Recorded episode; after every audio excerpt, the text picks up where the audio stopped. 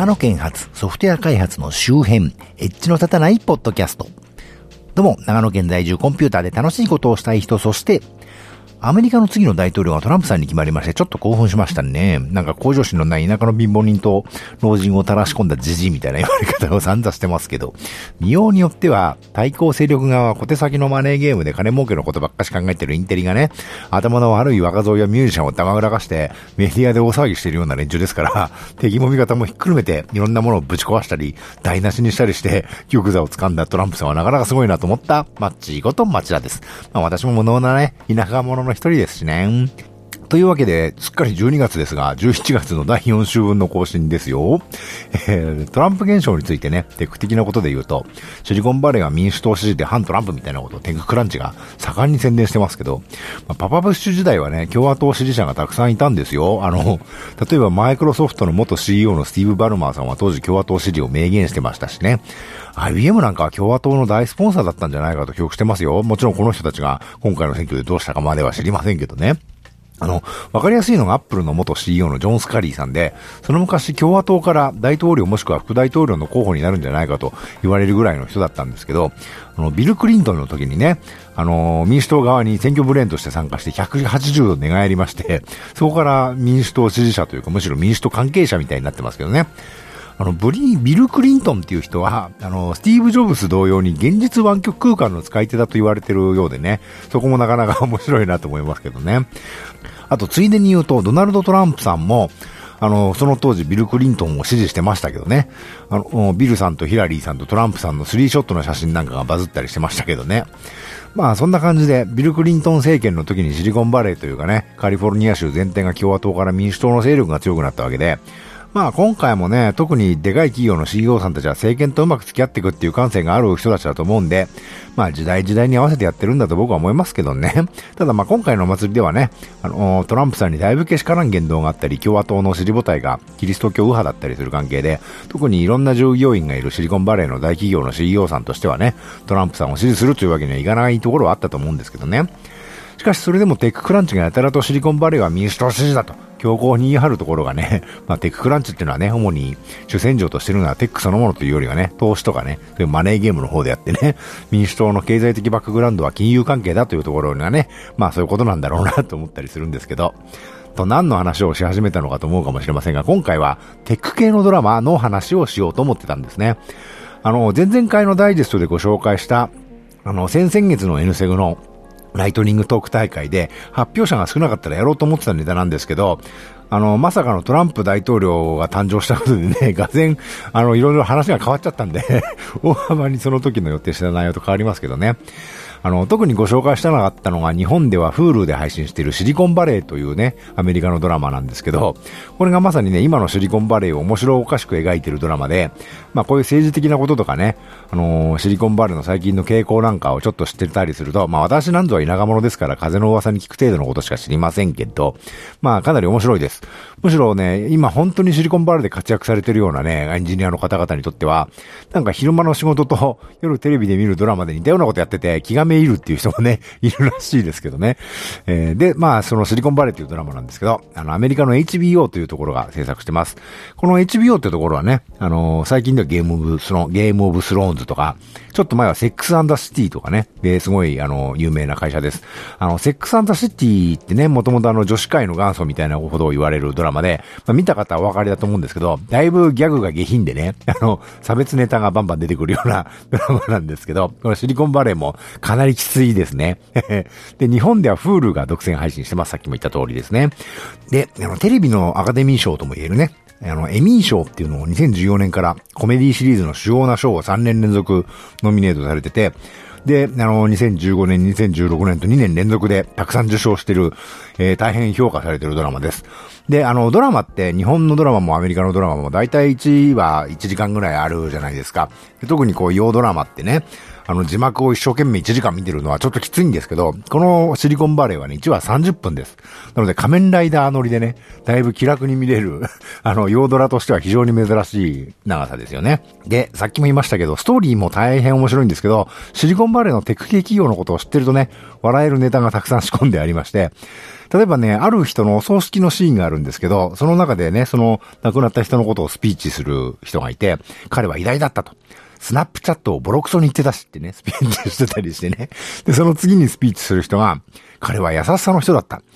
スナップチャットのことはそんなには悪く言ってなかったとか、スピーチしたりしてね。なんでスナップチャット、スナップチャットって言ってるんだというのはあると思うんですけど、まあ、ご存知のようにスナップチャットってティーン向けのサービスであるということとね、アプリの UX が変態じみてるってことでね。で、その会社の CEO がスーパーモデルのミランダ・カーと結婚したとかね。まあ、チャラチャラしてる印象がある会社なんですよね。で、そもそもこのスナップチャットってシリコンバレーというかサンフランシスコの会社じゃなくて、ロサンゼルスの会社だったりするんで、まあ、ディスりやすいわけですよね。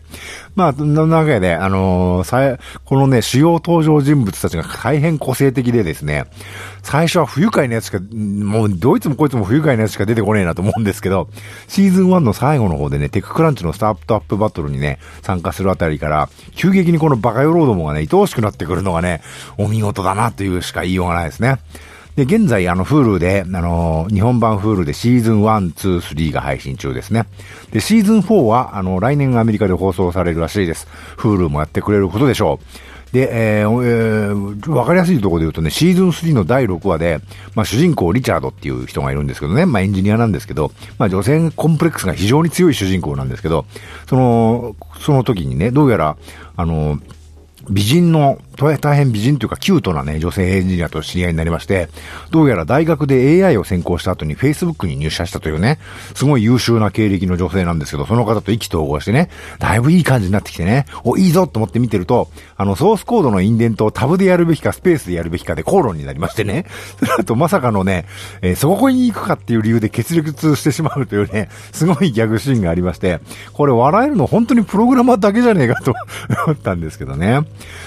あのー、シーズン1では起業してテッククランチのイベントで注目を集めるまでの話でした。で、シーズン2では新たな出資者を獲得した代わりに、その相手がね、大変な変人だったせいで、ものすごい振り回されて偉い目に遭う話で、で、シーズン3では会社としての成長の苦しみに直面しつつ、ついにね、あの、作ってきたサービスがサービスインにこぎつけて大評判を得るものの、それが会社自体の存続を揺るがすような結果になってしまうというね、まあそんな感じの話です。あの、主役のリチャードとね、そのパキスタン移民のディネッシュっていう役がやって、その役をやってる二人の俳優さんが、あの大統領選の後にトランプ支持者に暴行されるという事件もあったらしいですね。うん、まあ今後そのあたりのアメリカのリアルなね、国内情勢のね、変化も盛り込まれてくるんじゃないかなと期待してます。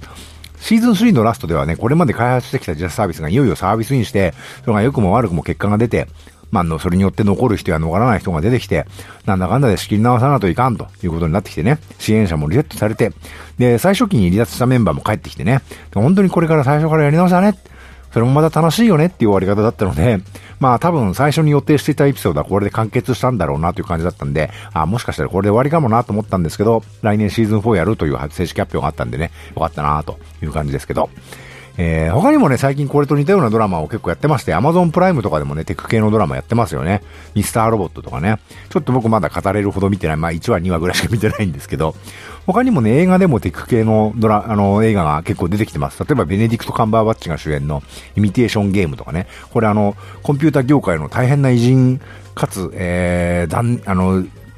悲しい人生を送った人のね、あの、がテーマになってるんで、この業界、コンピューターの関係の仕事をしてる人はぜひご覧になった方がいいじゃないか、いいんじゃないかと思ってるんですけど、それとか、デビッド・フィンチャー監督のソーシャルネットワークなんかね、これ大変売れ、あの、ヒットした映画でしたけどね、大変面白かったんですが、えー、今回は割愛しまして、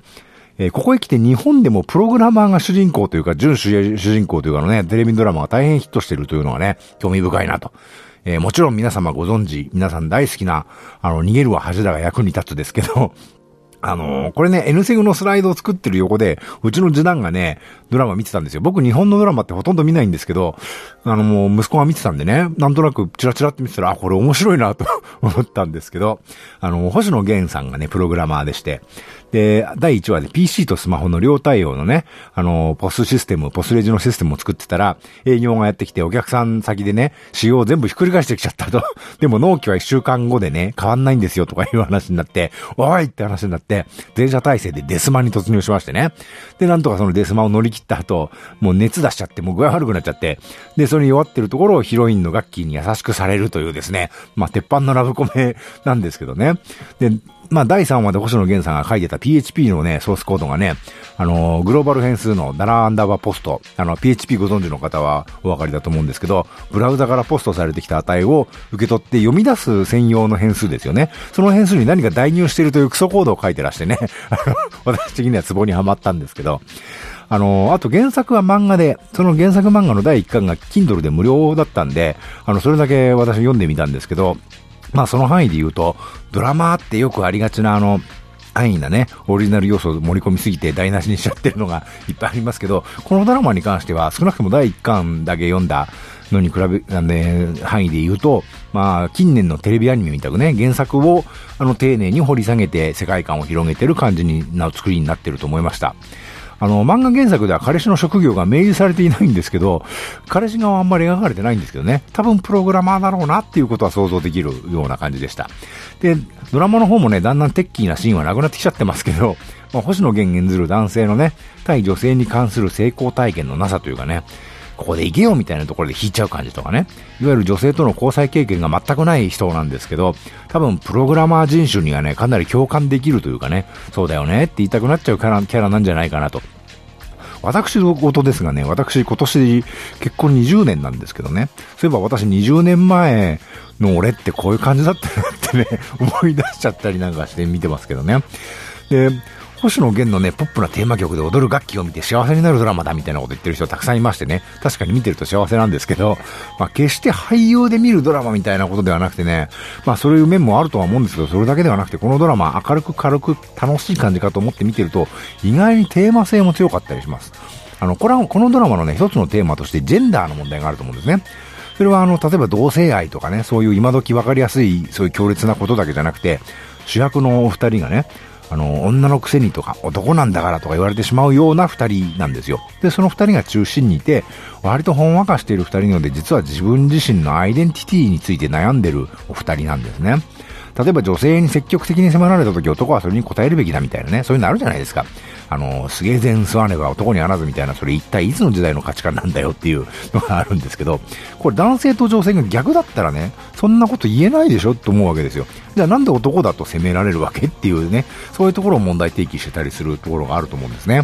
で、最近の放送分でね、ヒロインのお母様がね、そのヒロインに運命の相手なんてよく言うけど、運命の相手にするのと。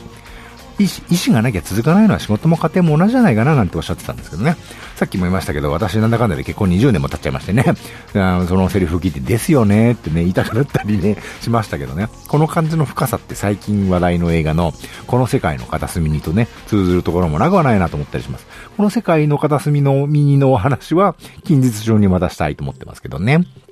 というわけで、えー、このドラマ絶賛放送中ですけど、あ、見損ねたっていう方はね、TBS オンデマンドとか、Amazon ビデオとかで有料配信してます。あの、Amazon プライムの見放題の方じゃなくてね、1話ずつお金かかる方ですけどね。まあそのうちレンタル DVD とかも出るでしょうけどね。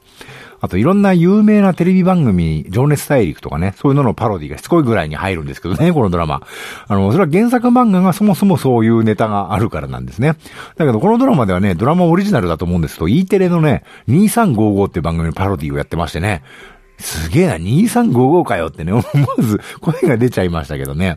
あれがなぜ0655ではなく2355のパロディなのかってね、わかる方はわかると思うんですけど、かなり見てらっしゃるなと思いますけどね。あと原作の漫画の第1話はね、とある伝説の長寿番組のパロディをやってるんですけど、ドラマではそれやってなかったんで、ドラマであれをやるにはね、超大物の芸能人に登場いただかないと実現しないので、果たして最終回までにそれは実現するのかなっていうのも注目ポイントだと思いますね。ね。N セグではこの後スティーブ・ジョブズの2本の映画と、あと漫画のスティーブズについて言及する予定だったんですけど、まあトランプショックのせいでね、あの、その話はどうでもいいかなと、あの、またの機会にね、させしたいなと、この、ポッドキャストではね。なんでもスティーブズは最近連載が最終回を迎えたそうですからね、改めてフィーチャーしたいなと思ってます。というわけで、ここのとこ映画もドラマもテック系というかね、我々と同じ人種がメインとして登場するものが増えているので、ぜひご覧になってはいかがでしょうかということで。ではまた。